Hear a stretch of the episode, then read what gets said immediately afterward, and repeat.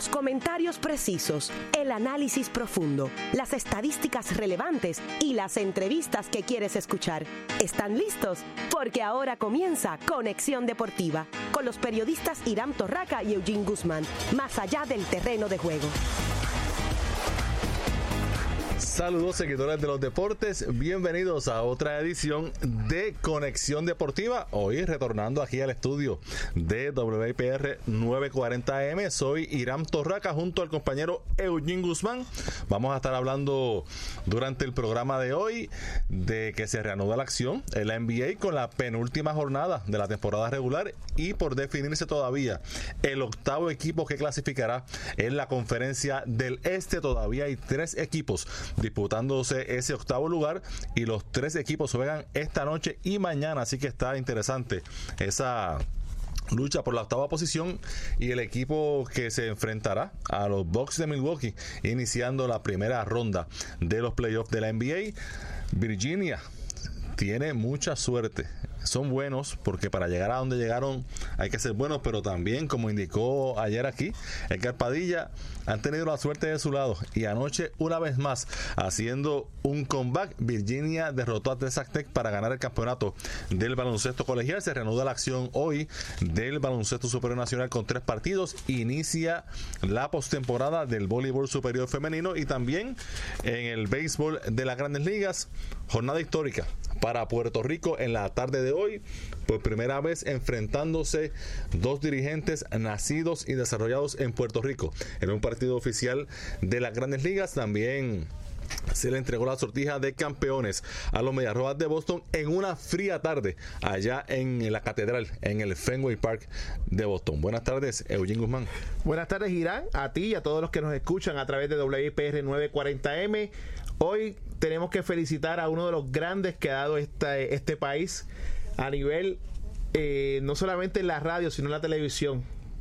A Luis Antonio Rivera, eh, mejor conocido como Yo-Yo Boy, que nos antecede todos los días de lunes a viernes. Así que, eh, Luis Antonio, en nombre del pueblo puertorriqueño, muchas gracias por todo lo que usted le ha dado a este país.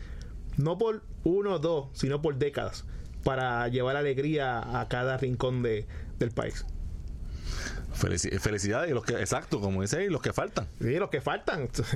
lo que, lo que lo queremos por mucho, por mucho más tiempo. Porque usted es alguien que, le da mucho a este país.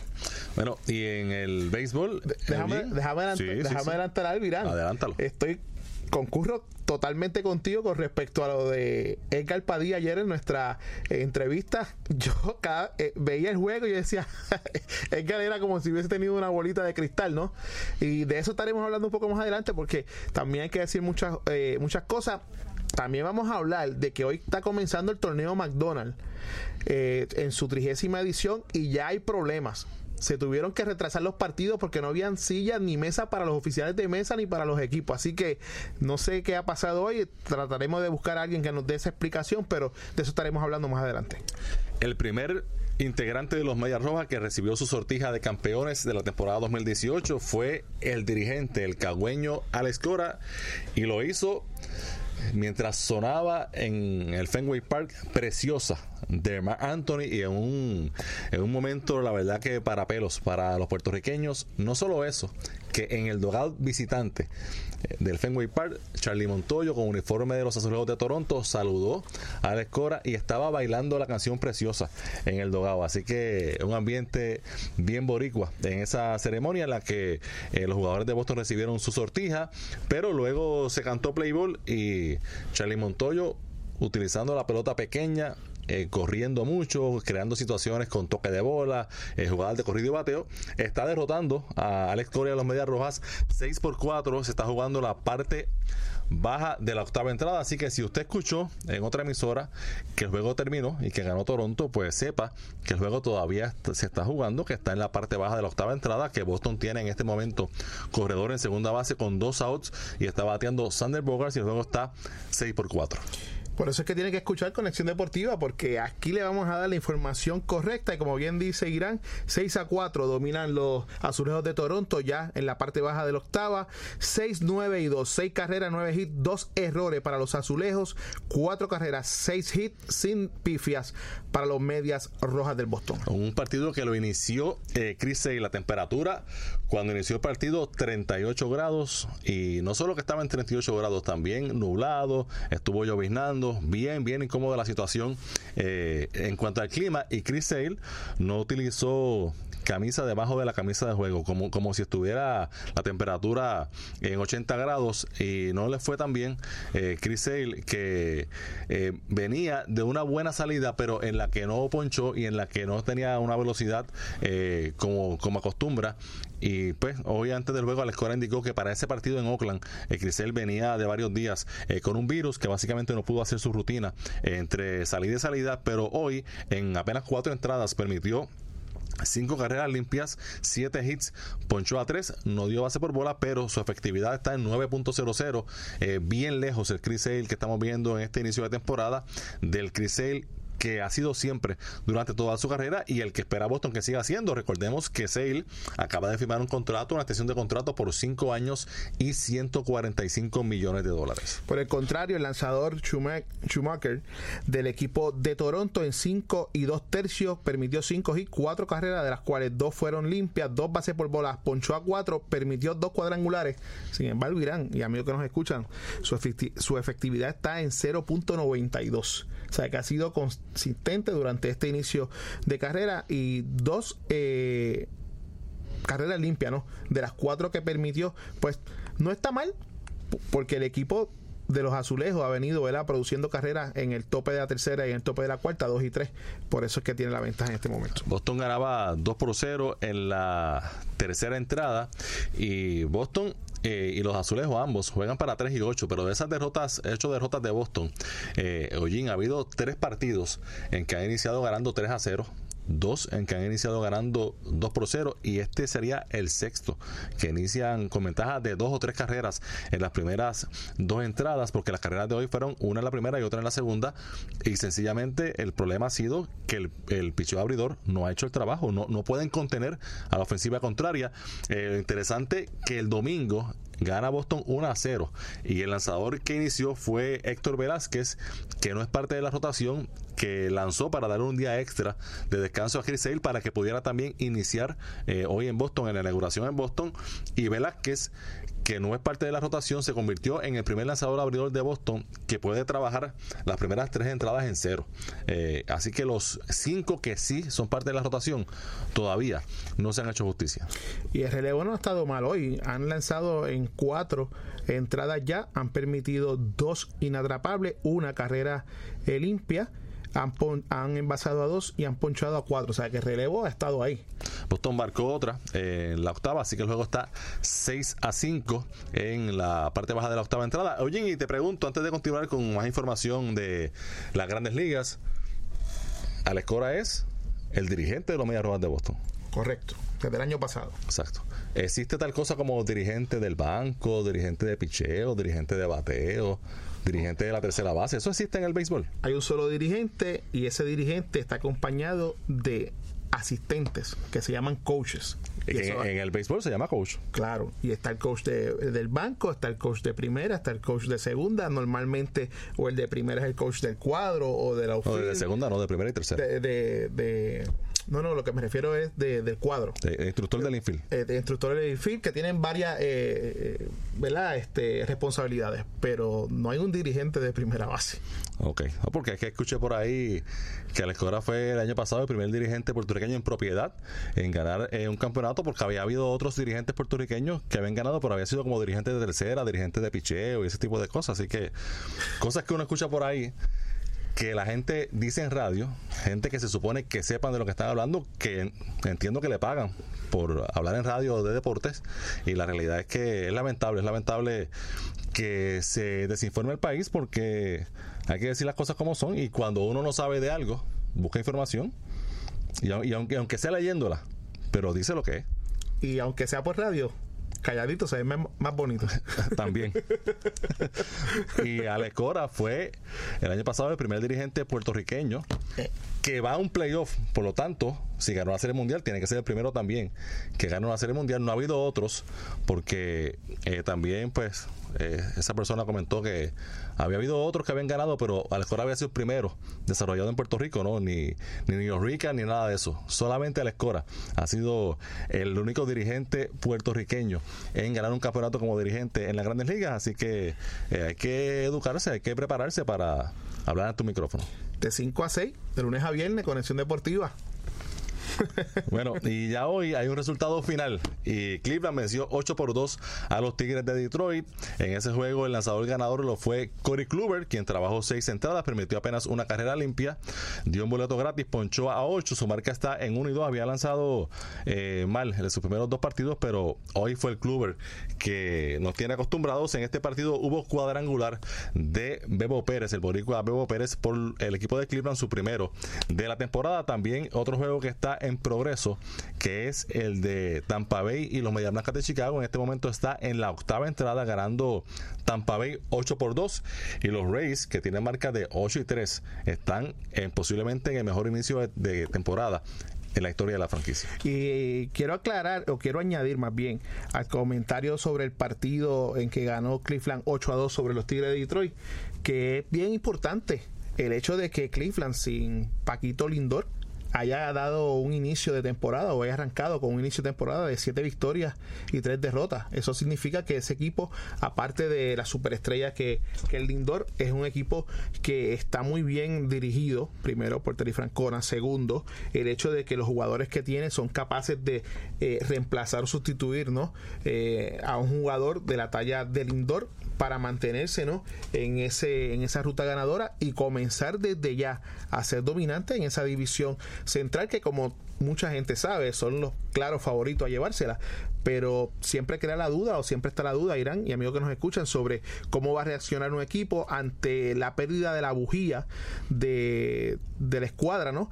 Eh, que es Lindor y 7 y 3 en los primeros 10 partidos de temporada luce como un buen récord. Sí, muy bien, muy bien, porque para comenzar se, esperaba que quizás iban a estar eh, eh, luciendo, eh, jugando quizás alrededor de 500 en lo que estaban completos, pero están en una división buena para ellos, que, se están aprovechando de eso, aunque en una división que, por ejemplo, Detroit ha comenzado jugando muy bien, tiene 7 y 4. Claro, y, y si le sumas a eso que Kluber consiga su primera victoria hoy, y tenía dos derrotas, pues mira, mucho mejor para el equipo de los indios de Cleveland.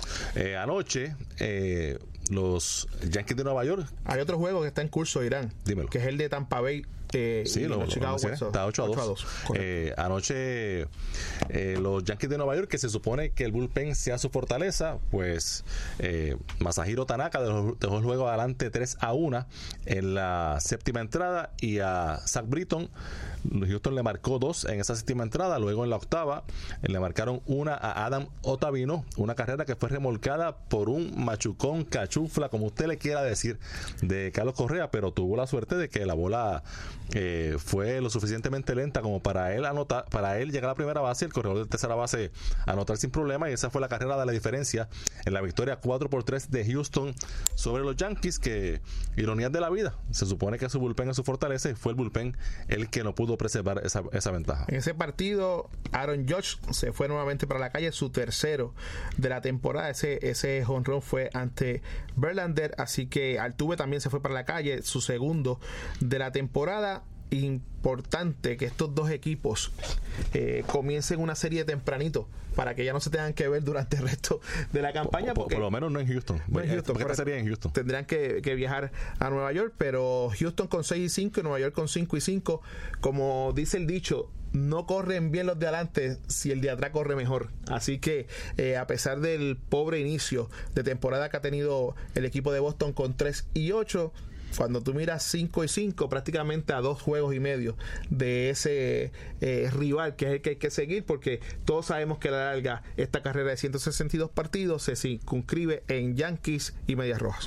Oye, y anoche eh, Baltimore le, le, dio una paliza 12 por 4 a los Atléticos de Oakland y Baltimore hizo 12 carreras y Chris Davis se fue de 5-0 y Chris Davis eh, con, ese, eh, con, ese juego de ayer en el que se fue de 5-0 estableció una marca de 49 turnos consecutivos sin pegar de hit, una marca de las grandes ligas. Y esa mala racha comenzó en la temporada pasada. Y todavía le quedan como tres temporadas más de contrato a Chris Davis con Baltimore de sobre 20 millones por temporada. Y aquí lo que hay que analizar es cómo es posible que Baltimore en un momento dado apostó a Chris Davis por encima de Manny Machado como decimos en el barrio, Irán, le echó el colado en los ojos al gerente general, porque no hay eh, ninguna explicación lógica de eso. Eh, Scott Boras eh, ahí se apuntó una grande con ese con ese contratazo a Chris Davis que Chris Davis típico bateador de fuerza de racha se ponchaba mucho daba mucho cuadrangular pero es que ahora se sigue ponchando pero ya no está dando los cuadrangulares con la frecuencia de antes, tampoco batea promedio, no pone la bola en juego, en realidad eh, defensivamente es, promedio, por decirlo de alguna manera aceptable, y la realidad es que es un contrato bien, bien difícil para, para Baltimore. Este es un caso que posiblemente termine en que lo dejen libre, porque Baltimore es un equipo que está en renovación, Ese, esos turnos, Baltimore va a tener que buscar la manera de dárselos a un jugador joven y seguirle pagando a Chris Davis para que esté en su casa jugando con, otro equipo. Pero cuando se hizo ese contrato, eh, Baltimore sabía que venía próxima a la agencia libre de Manny Machado y cómo es posible que ellos apostaran a Chris Davis y no a tratar de firmar a Manny Machado eso tiene que haber sido una de las cosas que le costó el trabajo al gerente general de, Baltimore porque no hacía ningún sentido político porque Machado por mucho, un jugador mucho más completo que Chris Davis y un mercado como el de Baltimore, que no es un mercado grande, que no puede apostar a tener tantos jugadores con salarios altos, tenía que apostar al mejor y el mejor sin duda lo es Manny Machado. Él ha estado ya en Grandes Ligas desde 2000 8, lleva 12 campañas comenzando esta.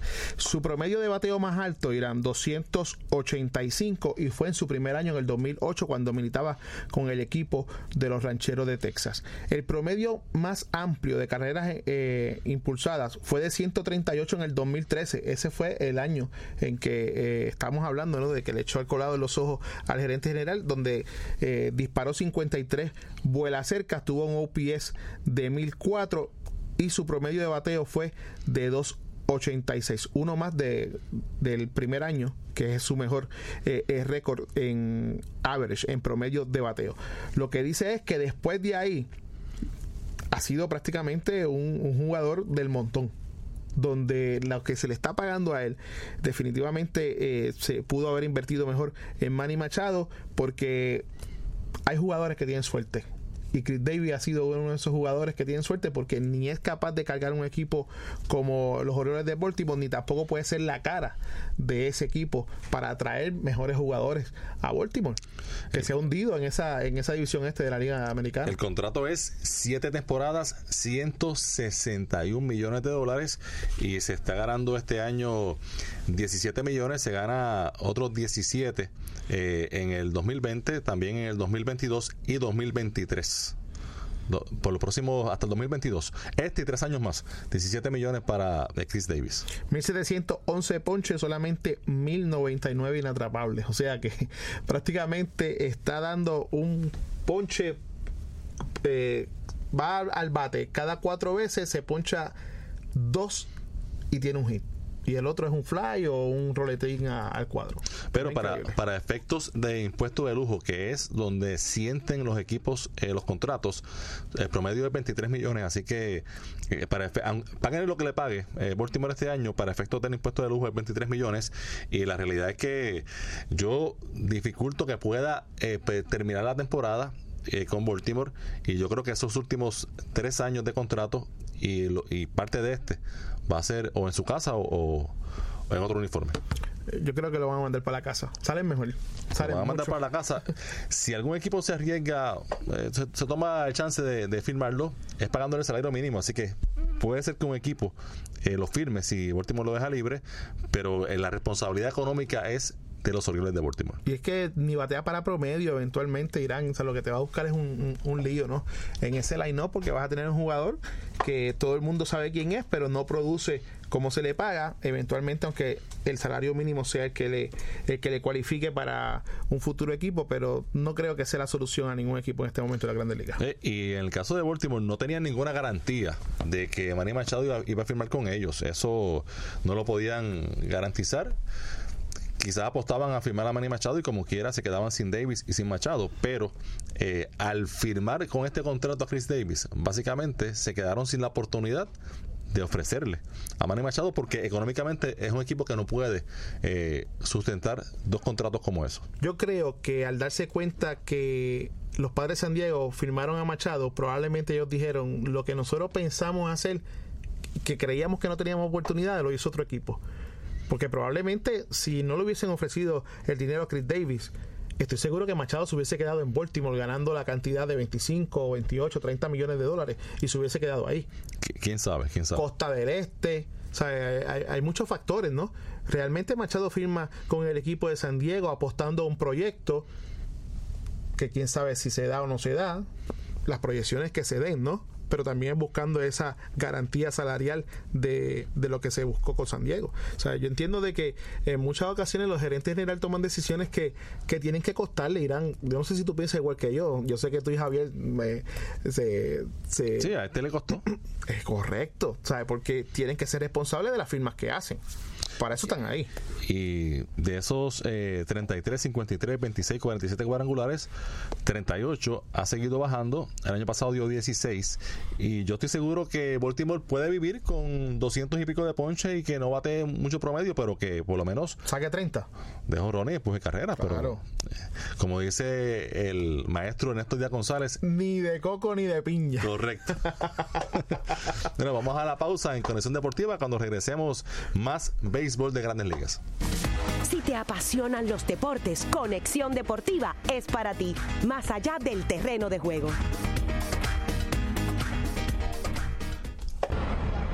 Son hombres y mujeres que a diario arriesgan sus vidas por ti y los tuyos, velando por la seguridad de Puerto Rico. Son profesionales preparados para servirte las 24 horas todo el año. El negociado de la Policía de Puerto Rico y la Oficina de Reforma te informan y orientan en el programa Tu Amigo Policía, producido y moderado por el agente Miguel Ramos. ¡Amigo! Todos los miércoles a las 9 de la mañana, Tu Amigo Policía, por WIPR 940M. Bonjour, soy el Festival de Cine Francés muy famoso cuya primera edición tuvo lugar en 1946. Desde mi orígenes me mantuve fiel a mi vocación fundadora, que es dar a conocer y respaldar obras para fomentar la evolución del cine, favorecer el desarrollo de la industria del cine en el mundo y celebrar séptimo arte a nivel internacional. Uno de los aspectos esenciales del sermón es mi famosa alfombra roja, tapis rouge. Por supuesto, es la parte más mediática del evento. Representa la oportunidad de recibir por primera vez y con los mismos honores a los artistas más importantes del cine mundial. Soy el Festival de Cannes. Más información al 787-722-3174 o a afpuertorico.org. Bienvenue à l'Alliance française de Puerto Rico. De salud. Soy Fabiola Kramsky de turis.com con soluciones para tu vida diaria. ¿Cómo evitar naturalmente la disfunción eréctil? El vino puede mejorar el funcionamiento sanguíneo hacia el órgano reproductor masculino. Pero ojo, se recomienda solo una o dos copas y no más de tres veces por semana. También son buenas las moras, naranjas, manzanas y peras que ayudan a mantener un buen flujo sanguíneo. Consume regularmente aceite de olivo y jitomate. Juntos son fantásticos. Apaga el cigarrillo, pues quien más fuma, menos puede. Evita el sobrepeso y que no te falte hacer ejercicio. Con ello fortalecerás y mejorarás tu sistema cardiovascular y respiratorio. Así es que ya sabes qué hacer para que las erecciones duren más tiempo y se den más fácilmente. Soy Fabiola Kramsky con un minuto de salud. De turis.com para la red hispana y esta estación porque el deporte también es noticia. Esta es tu conexión deportiva, más allá del terreno de juego. Y regresamos nuevamente a Conexión Deportiva a través de WIPR 940M. Les recordamos, como siempre, que nos pueden seguir a través de las redes sociales en Facebook, Conexión Deportiva PR, Twitter, Conexión Deporte PR, Conexión Deport PR, disculpen. Y nos pueden escuchar también en alta definición a través de la aplicación Tuning Radio, buscando WIPR 940M.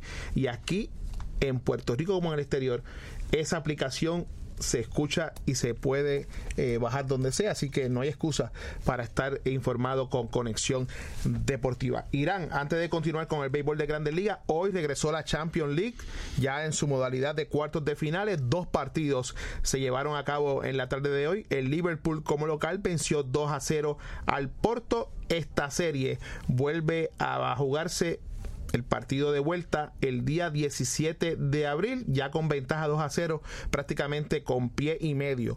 Liverpool en las semifinales de la Champions League. Y por otro lado, duelo en Londres, donde el Tottenham se enfrentaba al Manchester City de Pep Guardiola. En el primer tiempo, el Kun Agüero falló un penal que pudo haber puesto el partido 1 a 0 y cambiar desde luego la forma en que jugaba el Tottenham contra un equipo tan ofensivo como el Manchester City. ¿Y qué pasó? Que en el minuto 78 el coreano eh, Son anotó en el minuto 78, como dije anteriormente, para poner el partido 1 a 0 y así terminó el mismo.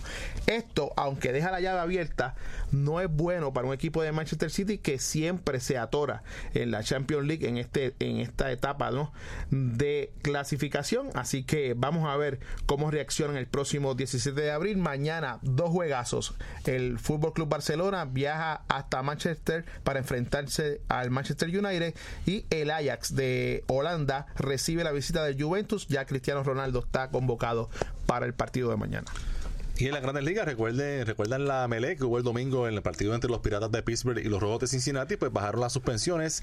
Chris Archer que no fue expulsado del juego, fue suspendido por cinco partidos por lanzarle por detrás de la espalda a Derek Dietrich. Yaciel Puy recibió dos partidos de suspensión y David Bell, el dirigente de Cincinnati, suspendido para el partido de esta noche.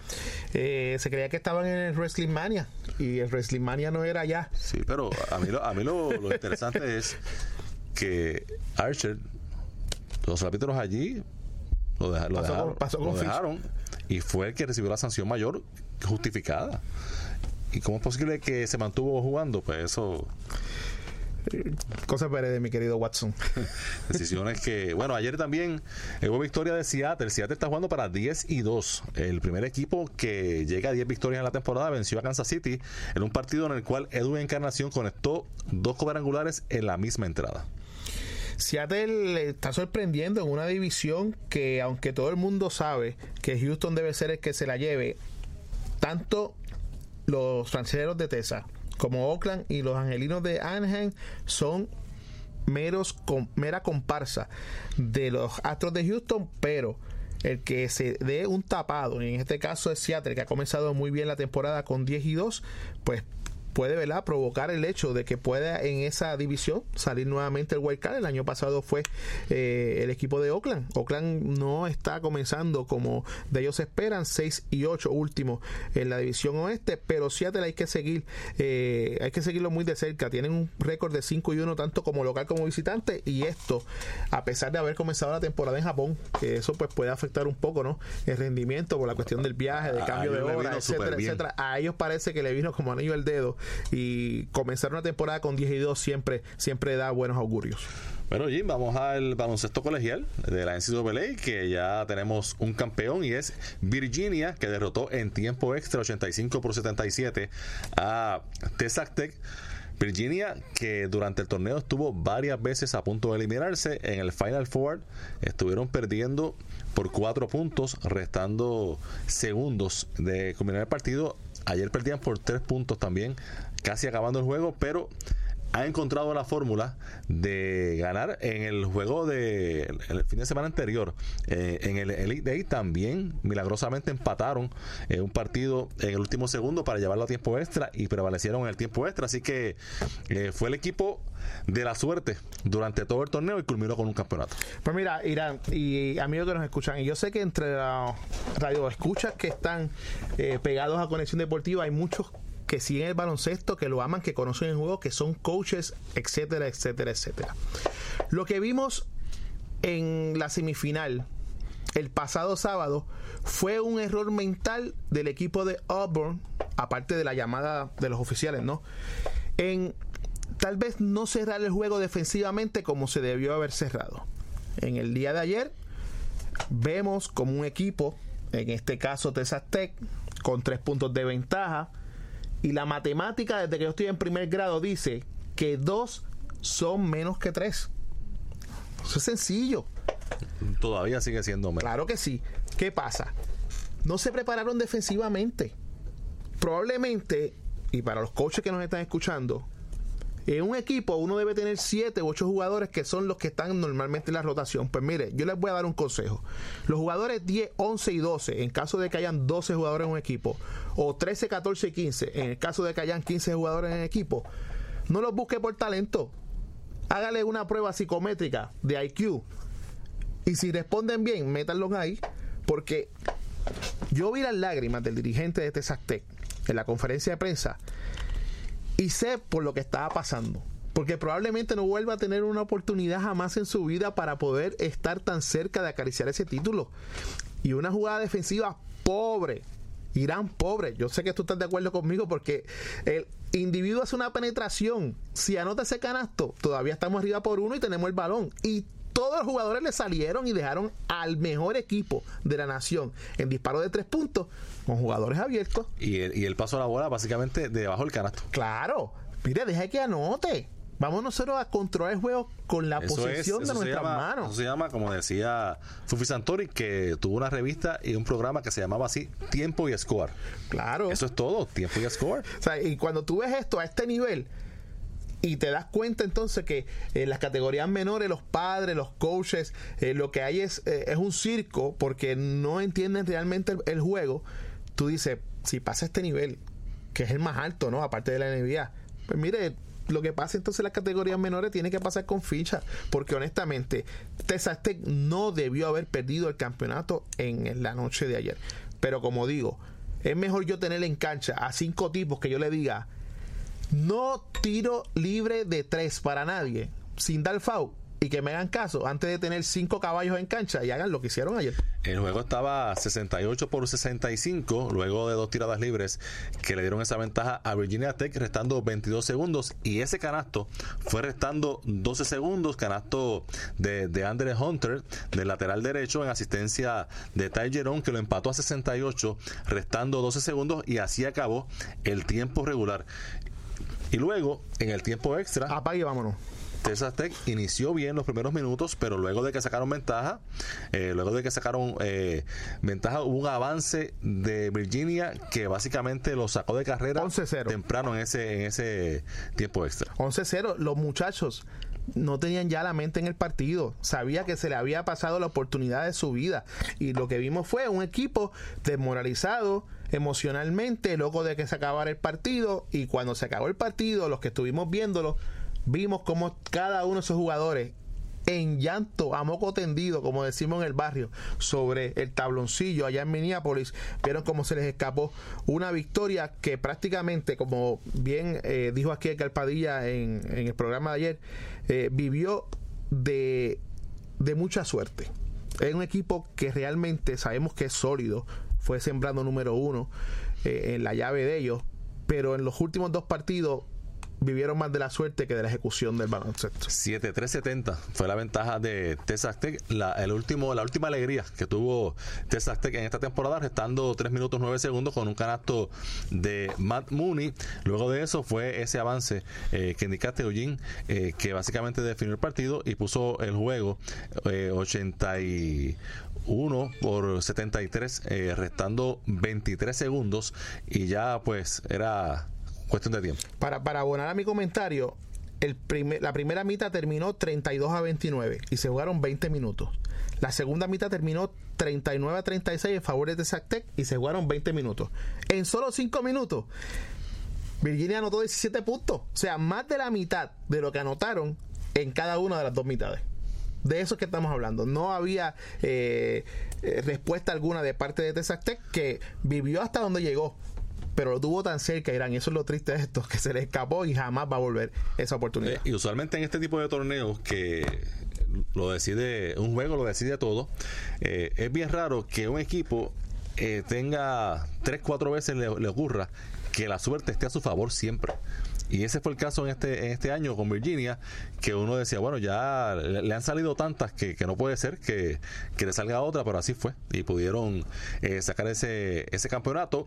Primer campeonato para la institución. Ambos quintetos estaban en su primera final. Para Virginia fue su primer viaje al Final Four desde 1984. Y en el baloncesto de la NBA, Hoy es la penúltima fecha de la temporada regular y es una fecha interesante para definir posiciones y para ver si se define también el octavo lugar en la conferencia del este. En este momento, en el este, Detroit está octavo con marca de 39 y 41. Charlotte y Miami están empatados en la novena posición con 38 y 42.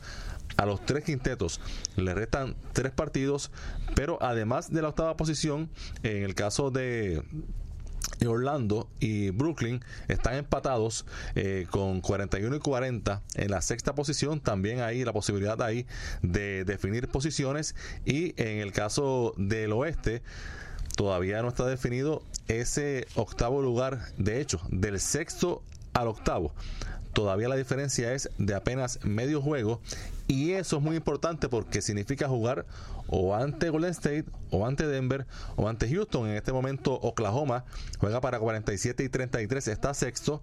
San Antonio y los Clippers de Los Ángeles juegan para 47 y 34.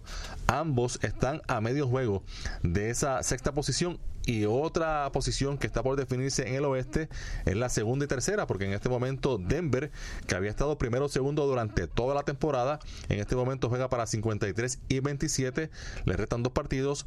Houston está apenas a medio jueguito, restándole un partido, 53 y 28 es la marca de los Rockets. En el caso de los Nuggets, hoy viajan hasta Utah para enfrentarse a los Jazz a las 9 de la noche. Los partidos, todos los partidos que tendremos, que tendremos hoy en la noche de hoy, Charlotte contra Cleveland Importante para Charlotte, para Cleveland no vale ni para pool ni para banca.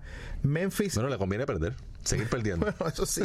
Memphis contra Detroit a las 7, Boston contra Washington, ya este partido vamos a ver a muchos jugadores que no tienen tiempo de juego porque ya Boston aseguró la cuarta plaza. Washington. Por Boston no van a estar en uniforme ni Gordon Hayward, ni Kyrie Irving, ni Marcus Smart, ni Jason Tatum. Pues qué bueno. Para si llegamos a Washington a tiempo, nos ponen a jugar. Pero qué bueno, para entonces no, no ponerme a ver el partido. Filadelfia va contra Miami a las 7 y 30, a las 8. New York contra Chicago tampoco cuenta para nada, excepto para quien tiene la peor marca de la NBA. Toronto ante Minnesota. Golden State viaja hasta New Orleans a las 8. A las 8 y 30, Phoenix contra Dallas. Estos dos también están eliminados. A las 9, como ya dije anteriormente, los Nuggets contra Utah Jazz. A las 9 y 30, un jueguito. Ese sí vale la pena. Sí, ese es un juegazo. Houston Rockets contra Oklahoma City. Y para cerrar la noche, los Trail Blazers de Portland viajan hasta el hasta Los Ángeles para enfrentarse a los Lakers, Staples Center, Staples Center, donde jugarán por última vez los Lakers de LeBron James, porque quién sabe si LeBron vuelve a ponerse la camiseta de los Lakers y no se va para otro equipo. ¿Tú crees? quién sabe si se va para la, para la Bahía. Oye, qué interesante está. Si se va para la Bahía. ¿Tú crees? Él siempre quiere estar montado. dicen que Kevin Durant va para Nueva York. Pues, reemplaza uno con otro. Eh, interesante eso del oeste, que llegar a octavo no es chiste para nadie. Y, están tan cerca de la octava a la sexta. Y además de eso, eh, la gran diferencia que es enfrentar ya sea a Houston o a Denver que a Golden State. Así que hay, hay motivos para, para evitar esa octava posición en el oeste. Y en el este, eh, en realidad, pues es clasificar. Es clasificar y enfrentar al que sea. Que en este caso eh, van a ser los Bucks que van a terminar con el mejor récord en toda la NBA. Y ya para salir de la NBA y entrar en el torneo McDonald's que comenzó hoy. y ha empezado con, con el pie izquierdo, con el derecho, no ha podido dar un paso hacia adelante ni tampoco hacia atrás, pero eh, esperemos ¿verdad? que resuelvan esta situación porque es el trigésimo aniversario de, de, este torneo que junto al nuevo día ¿verdad? han llevado eh, a muchas escuelas públicas y privadas a competir en un torneo a nivel nacional, ¿no? Para sacar el mejor equipo de escuela superior. Este, este torneo se estará llevando a cabo en las instalaciones del Colegiito Pedrín Zorrilla en Atorrey, cerca de nosotros. La final se jugará este próximo domingo 14 de abril, pero ya en el Coliseo Roberto Clemente. Este año el torneo continúa con el formato invitacional. La selección de los, de los equipos estuvo a cargo de la Federación de Baloncesto basado en los criterios de ranking actuales en la web. Es bien importante que todos entiendan de que estos 16 equipos de la rama masculina son Academia Cristiana Coelet, Academia Interamericana de Academia Previsteriana, Academia Santa María de Ponce, la Bayamón Military Academy, Carib Christian School, 100 Private School, Colegio Adianés, Colegio Bautista de Cagua, Colegio Carmen Sol, Colegio de Diego, Colegio Evangélico, Capitán Correa, Colegio de la Luz, Colegio Ponceño, Colegio San Benito de Mayagüez, Colegio San Conrado, Colegio San Felipe de Arecibo, Colegio Balvanera, Escuela Superior Eugenio María de Hostos de Mayagüez, Escuela Superior Segundo Ruiz Belvis, Family Christian Academy, Fountain Christian Bilingual School eh, de Carolina, Fountain Christian eh, Bilingual School de Guayama, Guamaní Private School, IMEI, Instituto del Desarrollo del Niño, Mayagüez Academy, San Francis, Santa Mónica Bilingual School, San Patrick de Guayama, de Kingdom, eh, de Dorado y de Quinton Christian Academy de Río Grande. Todos esos en la rama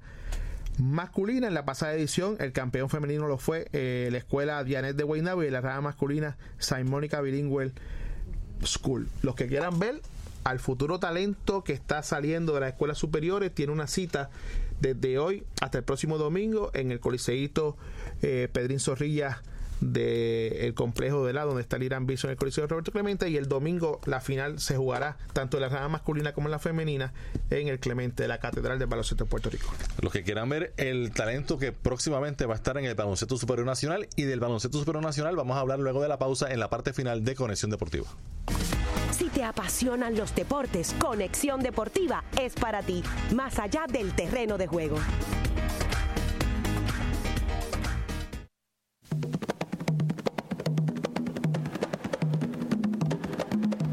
Vaya, soy Rafi Torres invitándoles muy cordialmente para que escuchen este domingo de 10 de la mañana a 5 de la tarde la rumba del Gisocroide con un escogido de música excelente.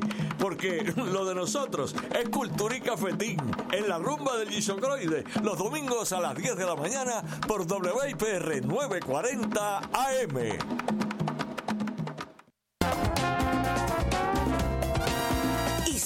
Cultura y su guía de ocio de Puerto Rico.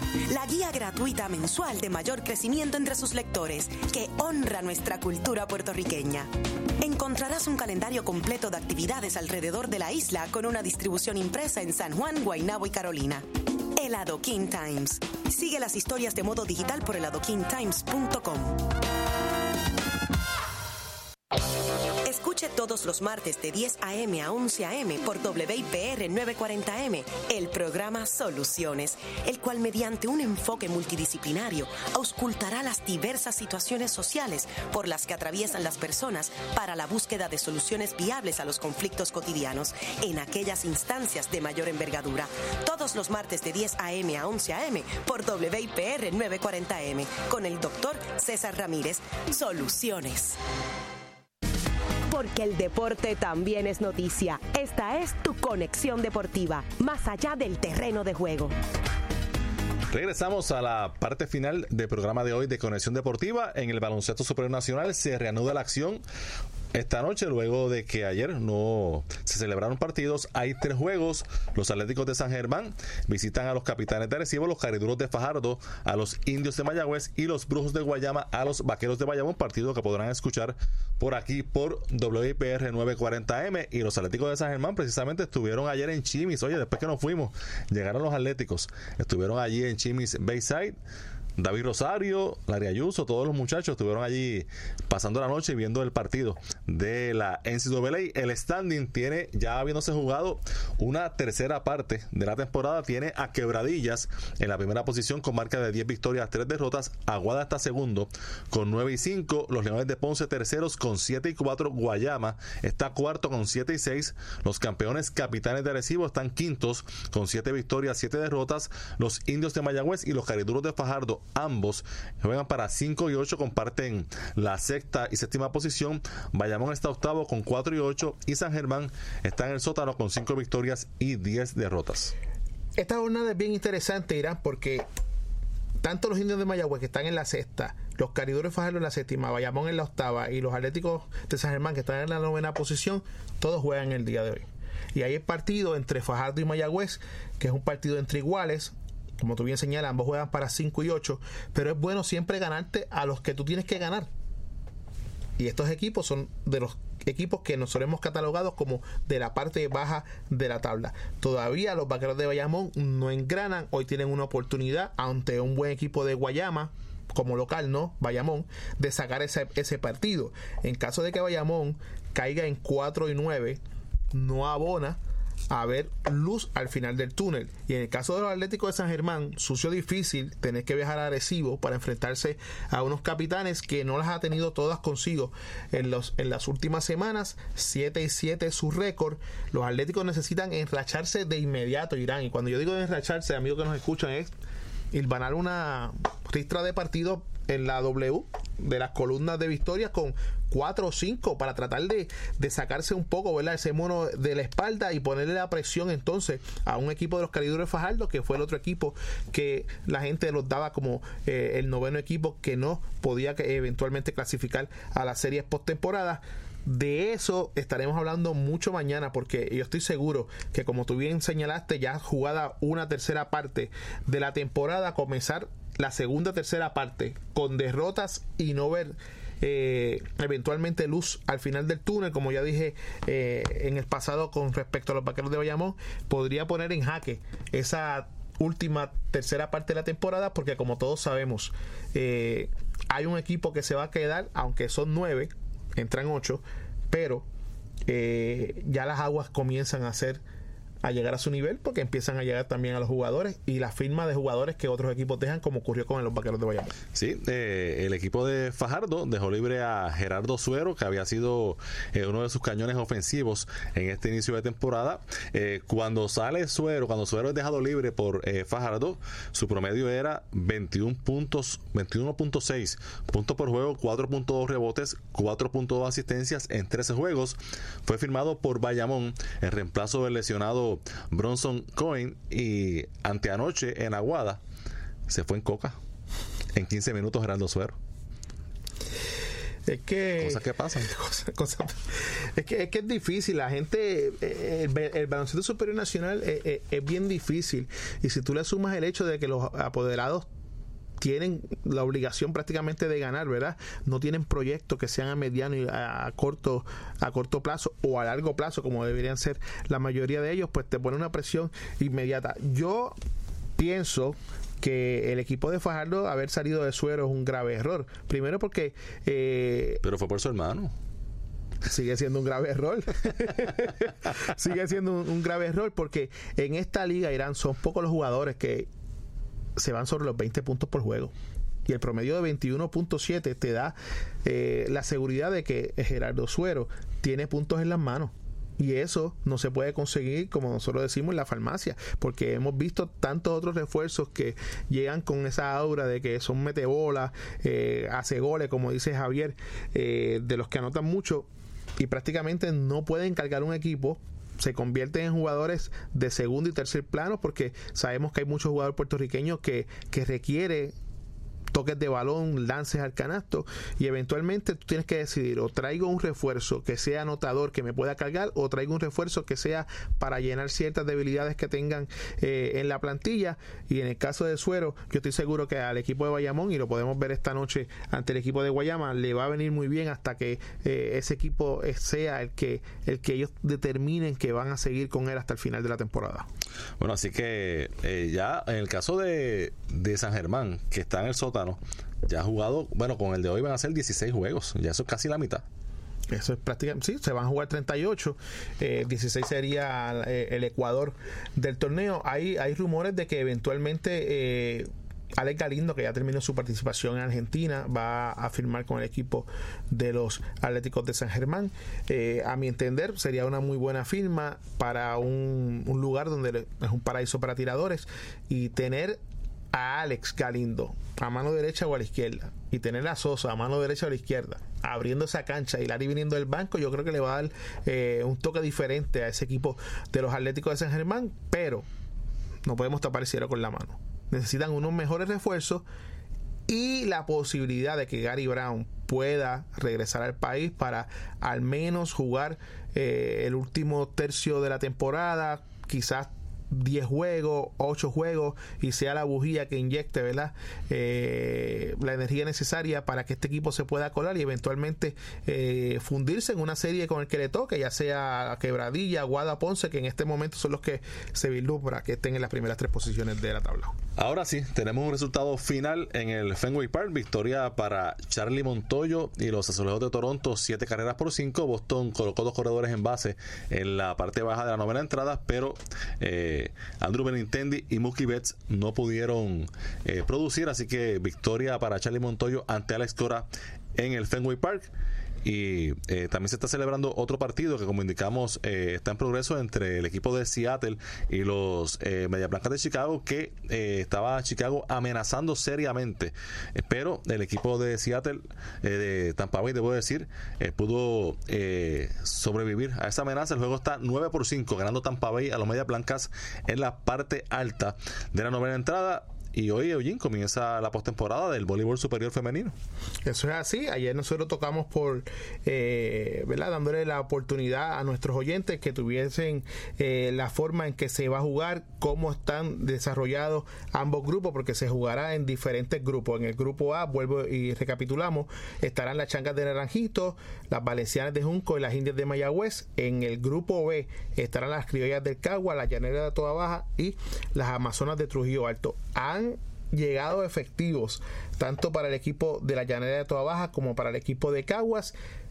Los expertos dicen que las changas de Naranjito no deben tener ningún tipo de dificultad en pasar a la ronda semifinal, al igual que las indias de Mayagüez, se quedarían las valencianas de Junco fuera de ese de esa cuarteta. En el grupo B, las criollas de Cagua lucen sólidas favoritas y la llanera toda baja también con la llegada de su eh, acomodadora Natalia Valentín que les hace un equipo completamente diferente y lo pudimos ver en el primer juego que, que vino o sea eh, prácticamente eh, tú en el voleibol, Irán y amigos que nos escuchan, a diferencia de otros deportes, tú puedes ver como una jugadora acomodadora puede ser la diferencia entre un buen equipo y un equipo muy mejorado. Y eso fue lo que hizo Natalia Valentín con la llanera de Toa Baja.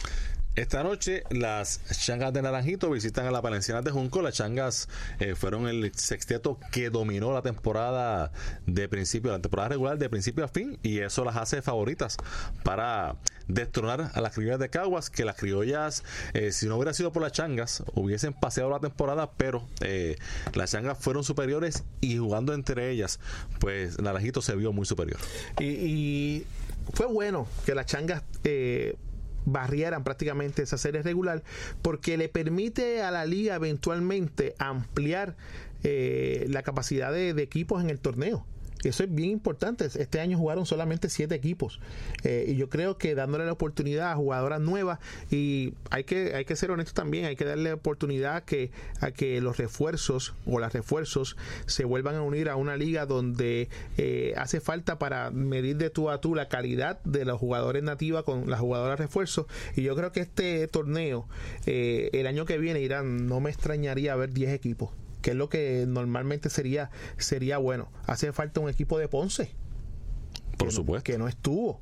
Y que, y que es una muy buena plaza. Pues claro, ¿sabes? La Salvador de Halls Y- y- se llena y el ambiente tremendo. Exacto, y serían ocho. Hace falta un equipo eh, en San Juan, ya sea eh, las capitalinas o las playeras, como en algún momento jugaron, en Guaynabo. O sea, yo creo que este torneo puede aguantar hasta 10 equipos, lo que hay que empezar a trabajar tan pronto termine el mismo y darle la oportunidad a ese talento joven que viene subiendo, porque en Puerto Rico se juega voleibol en cantidad, pero hay que darle oportunidad ya en el más alto nivel a esas jugadoras.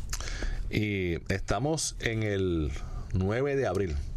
Falta mucho béisbol, regresando a las grandes ligas. Pero si Tampa Bay finalmente gana, que está ganando 9 a 5 y tiene las bases llenas en la novena entrada, tendría marca de 9 y 3. Boston tiene 3 y 9, quiere decir que Tampa Bay tendría el 9 de abril una ventaja de 6 juegos sobre los Mediarrojas de Boston en el este. Tampa Bay primero, Boston último. Claro, y si ves el récord anterior de que Tampa Bay se quedó corto, pero tuvo una extraordinaria temporada, pues no es casualidad el que tenga ese récord comenzando esta temporada. Restan 150 partidos para Boston, para Tampa Bay, mucho, muchísimo béisbol y eso Estamos conscientes de eso, pero el año pasado recordamos que Boston sacó una ventaja holgada temprano en el mes de abril y la pudo sostener durante toda la temporada, así que eh, los Mediarrojas tienen que reaccionar y tiene que ser ya, aprovechando que le queda un partido más ante Toronto en el Fenway Park y luego en el fin de semana Baltimore viaja hasta el Fenway Park, así que eh, tiene que Boston ya empezar a, enderezar porque la situación eh, no, ha, no ha estado muy agradable en este inicio de temporada. Sale 0 y 3 eh, su récord este, en esta temporada, con, como indicamos, con una efectividad de 9.00. Y ya para finalizar, eh, la selección sub-16 femenina de fútbol eh, se estará enfrentando a las 6 y cuarto en aproximadamente 20 minutos a su similar de Panamá como parte de la acción en el grupo B del torneo femenino sub-16 femenino FIFA World de la Unión Centroamericana de Fútbol. Así que mucho éxito a las chicas. Eh, es el futuro de Puerto Rico. Vamos a ver si es tan brillante como mucha gente quiere que sea en el fútbol nacional.